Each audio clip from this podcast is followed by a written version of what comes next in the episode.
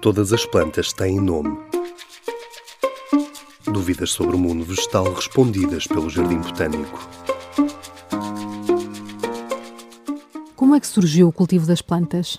O cultivo das plantas começou com a agricultura sedentária, em particular com a domesticação das primeiras plantas agrícolas há cerca de 10 mil anos em diferentes partes do globo.